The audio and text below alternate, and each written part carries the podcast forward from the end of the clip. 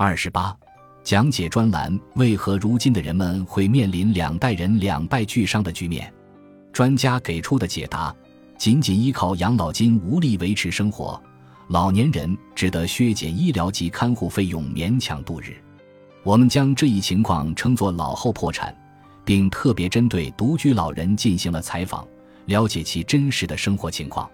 然而，通过此次采访，我们所了解的新的现实情况是。面临老后破产这一局面的不仅仅是独居老人，即使有家人在身边，也无法避免老后破产的局面，无力摆脱这一风险。这就是眼下的严峻现实，并且在札幌安田父子的事例中，因两代人同住而导致无法继续接受生活保护。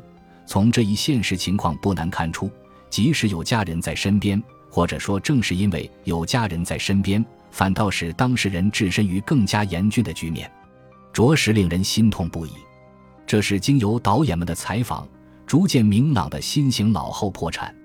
那么，这一事态究竟是极其罕见的特殊案例，还是正在逐渐普遍的重大问题呢？如果这一现象正在愈发普遍，那么本节目就更有报道的义务。若这一现象是必须报道的重大问题的话，那么其背后存在着哪些影响因素？造成这一现象的主要原因又是什么？是否有解决问题的突破口？我们想要解答的问题逐一浮现在脑海中。一位导演找到了一篇值得探究的论文，论文名为《与父母同住的未婚者的近况》，作者是总务省统计研究所的研究员。内容梗概如下。与父母同住的壮年未婚者人数近来持续增长，二零一二年达到三百零五万人，在所有三十五岁至四十四岁的人群中占比百分之十六点一。一九八零年，这一人群的数量为三十九万人，约为目前的八分之一。二零一二年，与父母同住的壮年未婚者的完全失业率为百分之十点四，与同龄人整体的完全失业率百分之四点二相比。数值约为其两倍。由上述数据可知，与父母同住的中年子女的数量正在增加，且不少人处于失业状态。这一事态正不断发展，同时也证实了我们目前所采访的虽与家人同住，仍陷入老后破产的事件并非特殊个案。我们前去拜访了撰写这篇论文的作者西文彦。统计研究所位于东京郊外。在被绿色植物所包围的国分寺室内，西先生表情沉稳地接受了我们的采访。我们询问了有关统计数据所体现的与父母同住的未婚者的现状。给我们留下最深刻印象的是西先生的下述话语：虽说与父母同住的壮年未婚者人数正在增加，但是当父母发生不测，也就是生病或需要看护时，会否面临两代人两败俱伤的局面？目前还无法预知，今后的五年或者十年，上述事态可能会大量发生。专家指出，两代人两败俱伤的情况可能会大量发生，这一事实令人震惊。得知这一事态后，我们更加努力地进行现场采访。此外，我们还将西先生所使用的“两代人两败俱伤”这一词语作为了节目的标题。即便如此。只要和子女同住，就能安度晚年。过去，这是日本人的常规思维模式，靠着子女的收入生活，自己的养老金就给孙辈做零花钱，子孙绕膝安度晚年。这样的场景是否只存在于幻想中了呢？现实是，即便有家人在身边，也无法避免老后破产的局面。那么，为何这样的事态会逐渐扩大呢？其发生的背景中有何要因呢？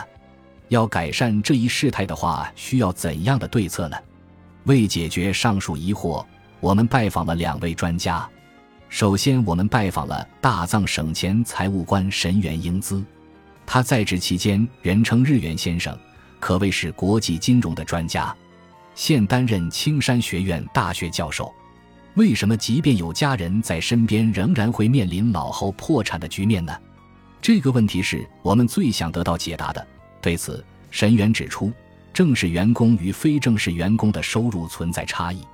近二十年以来，日本的平均工资持续下降。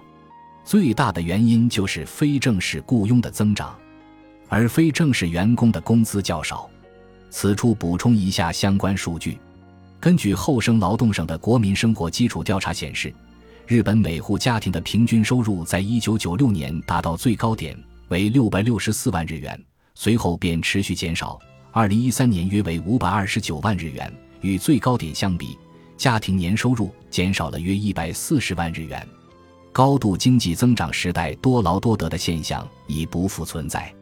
这一收入持续减少的重要原因，便是非正式雇佣的增加。非正式雇佣的人数每年都在增长，现在已占所有雇佣人数的近四成。正式员工的工资随着年龄的增长会相应提升。到了中老年，大多数人的收入都相对稳定。然而，对于非正式员工而言，很多人随着年龄的增长，收入却并无增加。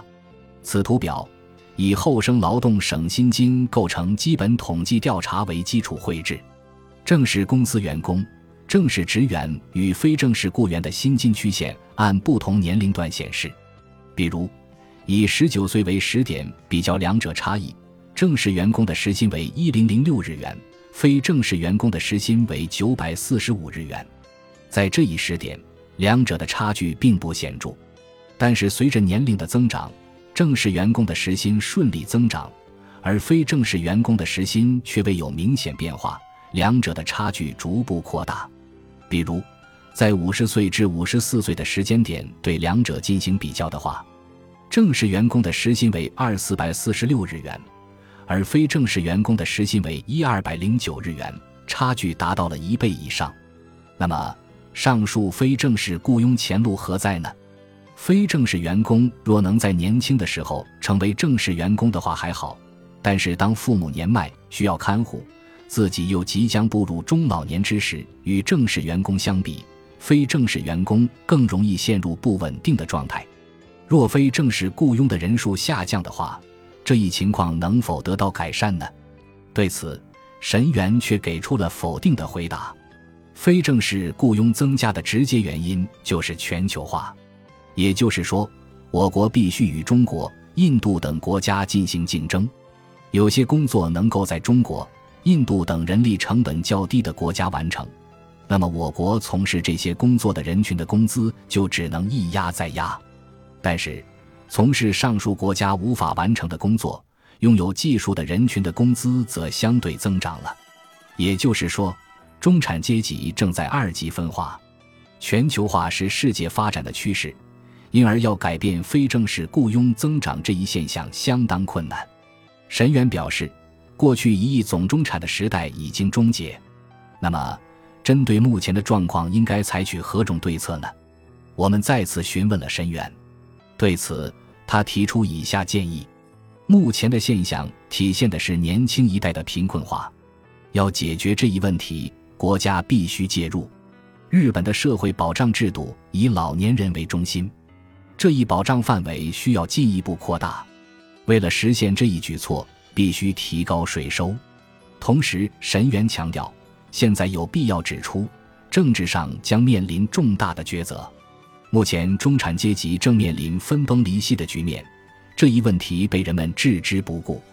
究竟是交由市场调控，还是由国家介入提高税收，来完善针对年轻人集中老年人群的社会福利？政治、行政方面将面临重大的抉择。现在也有必要向国民准确传达这一现状。神元指出，对于解决问题，不能一味拖延。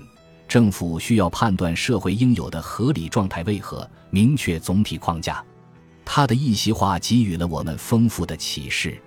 我们拜访的另一位专家是放送大学家庭社会学教授宫本美智子。在此前的《穷忙族》等众多节目中，宫本曾多次给予我们宝贵建议。围绕一些中年人依靠父母的养老金，与父母共同生活的现象。我们首先就札幌挂川家的案例询问了宫本的意见。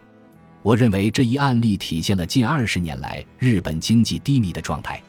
处于就业冰河期的人们，刚踏入社会的时候就面临种种艰辛，虽不是全部，但我感觉当时的那些年轻人就这样跌跌撞撞地步入了中年。针对挂川家的事例，宫本做出如下阐述：看了这个案例，我感觉这一状态若再持续十年的话，会彻底造成两代人两败俱伤的局面。如果置之不顾的话，最终父母老后的生计都难以维持，只得由行政方面负担父母的老后生活。问题是，行政方面其实是知晓这一事实的，只是放任不管罢了。我们还有一事想要询问宫本的意见，那便是日本的家庭构成，由大家庭到核心家庭，随后又向单身化演变。战后日本人的家庭构成经历了巨大的变化。现在又出现了两代人同住的情况，今后家庭构成的趋势是否还会变化呢？过去在社会安定富裕的环境下，出现了核心家庭化，子女离开家庭独立生活，高龄的父母能够依靠养老金生活。但是现在出现了新的情况，年迈的父母与中年子女共同生活，专家将这一现象称作家庭多样化时代。人们能够自由选择家庭的组成方式，但是问题是，有些人并没有选择的余地。在不得已的情况下，年迈的父母开始了与失业的子女同住的生活，这一层面不容忽视。也就是说，日本的家庭多样化存在着巨大的差别。生活无忧的人可以自由选择，但也有人为了生存而不得不做出某种选择。针对家庭形态的变化。宫本这般解释道：“那么，对于两代人两败俱伤的现状，究竟该如何应对呢？”宫本对此强烈抨击了目前的制度。他表示，正是线下的制度导致两代人同住成为了正常生活的绊脚石。我认为这是生活保护制度的缺陷。子女们越是工作，越会导致生活保护费的削减。这样一来，还不如不工作更好。这样的制度需要重新修订。父母面临经济困境的时候，应当能够享有生活保护，还应鼓励他们与子女同住。当子女们为了看护父母而回到家，并因此失去工作的时候，政府也不能对此坐视不管，应为他们提供必要的居住及就业援助。在上述方面花费的金钱，从长远来看，有利于维持社会形态的健全。神元和宫本分别强调了作为问题背景的全球化，以及家庭与社会的架构方式。两位专家从不同的专业领域采取了各自的论证方式，自然而然也有不同的侧重。但是他们都表示，不能对这一问题放任不顾。对此，我也有个人的想法。十年前，二零零六年的时候，我们制作了名为《穷忙族》的节目。穷忙族指的是，即使认真工作，还是只能生活在生活保护水准以下的人群。节目在当时引起了巨大的反响。该问题的背后，果不其然也存在非正式雇佣这一因素。当时，非正式雇佣占整体雇佣的三成。十年后的现在，从事非正式工作的人数进一步增加，达到了整体的约四成。也就是说。当时的这一问题，直到现在也没有得到解决。在二零一六年十二月播出的《穷忙族二》，努力就能够跳出泥沼吗？节目中，我在节目最后做了如下总结，不多做赘述，在此仅截取部分介绍一下。这一次我也去了现场，在那里给我最深刻的感受是，穷忙并不是一部分人的问题，由于生病、看护父母、衰老等原因，穷忙是每个人都可能遇到的问题。在节目中介绍的人们，大家都为了孩子、父母、妻子，为了家人而努力工作。他们不把自身的境遇怪罪到任何人身上，即便如此，他们也无法从穷忙的泥沼中逃离。他们还能依靠更多的自身努力来改变生活吗？穷忙这一问题若被放置不顾的话，实在是情理不容，不能拖延解决问题的时间。这样下去的话，这个社会会让年轻人失去对未来的梦想和希望。我们究竟是想照着竞争社会的路径继续前进，还是朝着别的方向迈进？穷忙的问题正在鞭策我们每个人做出抉择。把上述文字中的穷忙改换成老后破产或两代人两败俱伤的话一样，言之成理。也就是说，这些社会问题所发生的背景完全相同。照这样看来，这些问题可能永远被这样置之不顾。虽然心有遗憾，但严峻的现实确实摆在我们眼前。无论如何，我们仍然会基于事实，继续对这些问题进行报道。带着媒体人的几许自尊。本集播放完毕，感谢您的收听，喜欢请订阅加关注，主页有更多精彩内容。